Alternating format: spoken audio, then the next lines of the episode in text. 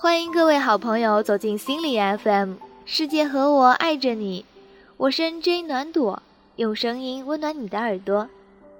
今天要跟大家分享的文章是富兰克林效应，想让他喜欢你，请他帮个忙。十八世纪的美国博学者和政治家本杰明·富兰克林。有一次，很想获得宾夕法尼亚州立法院一个议员的合作，但这个议员是个难缠的、铁石心肠的人物。那么，富兰克林该怎么解决这个问题呢？是向他鞠躬，还是找他打一架？都不是。富兰克林用了另外一种完全不同的方法。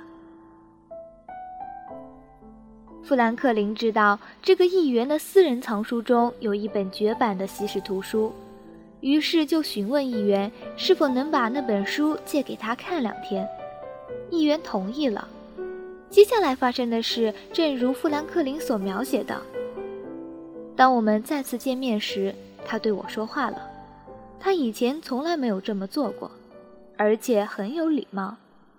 后来，他还向我表明，他随时愿意为我效劳。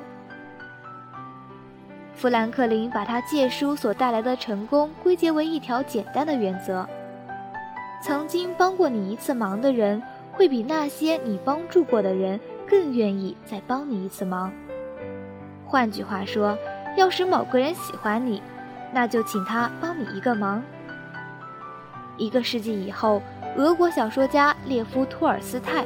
对这一原则深表赞同，他写道：“我们并不因为别人对我们的好而爱他们，而是因为自己对他们的好而爱他们。”一九六零年代，心理学家琼·杰克和戴维·兰迪决定看一看这个有着两百年历史的古老技巧，在二十世纪是否仍然管用。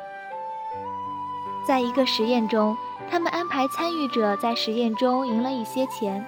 等参与者们离开实验室之后，一个研究者追上其中的几个参与者，请他们帮一个忙。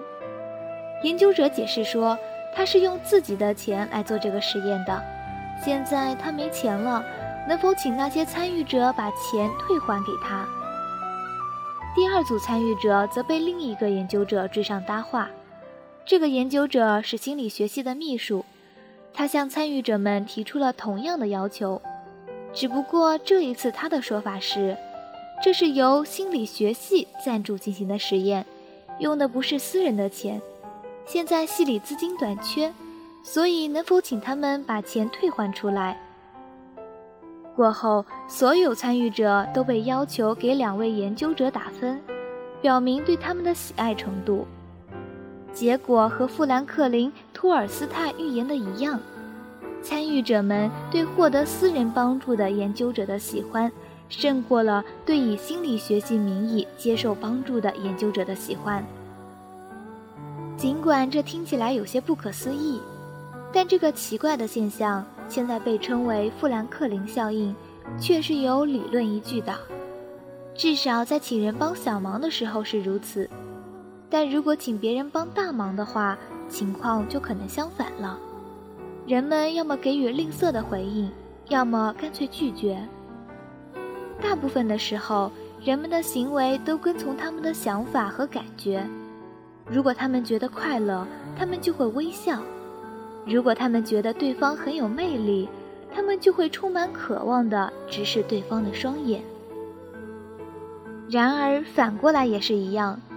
让人们微笑，就会让他们感觉快乐；让他们直视对话者的双眼，他们就会发现对方更加迷人。同样的道理也适用于帮忙的情况。的确，人们会因为喜欢你而帮你忙，但反过来，为了鼓励别人喜欢你，你也完全可以请他们帮你一个忙。感谢大家收听我们的节目。如果你想在 iPhone 手机上收听心理 FM，可以在苹果应用商店搜索心理 FM，安装到你的手机上，随时随地的收听温暖。我是暖朵，用声音温暖你的耳朵。我们下期再会。just begun to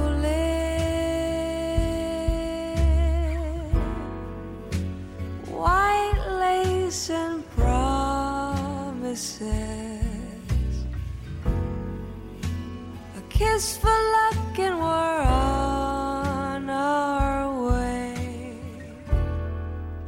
We've only just begun before the rising sun.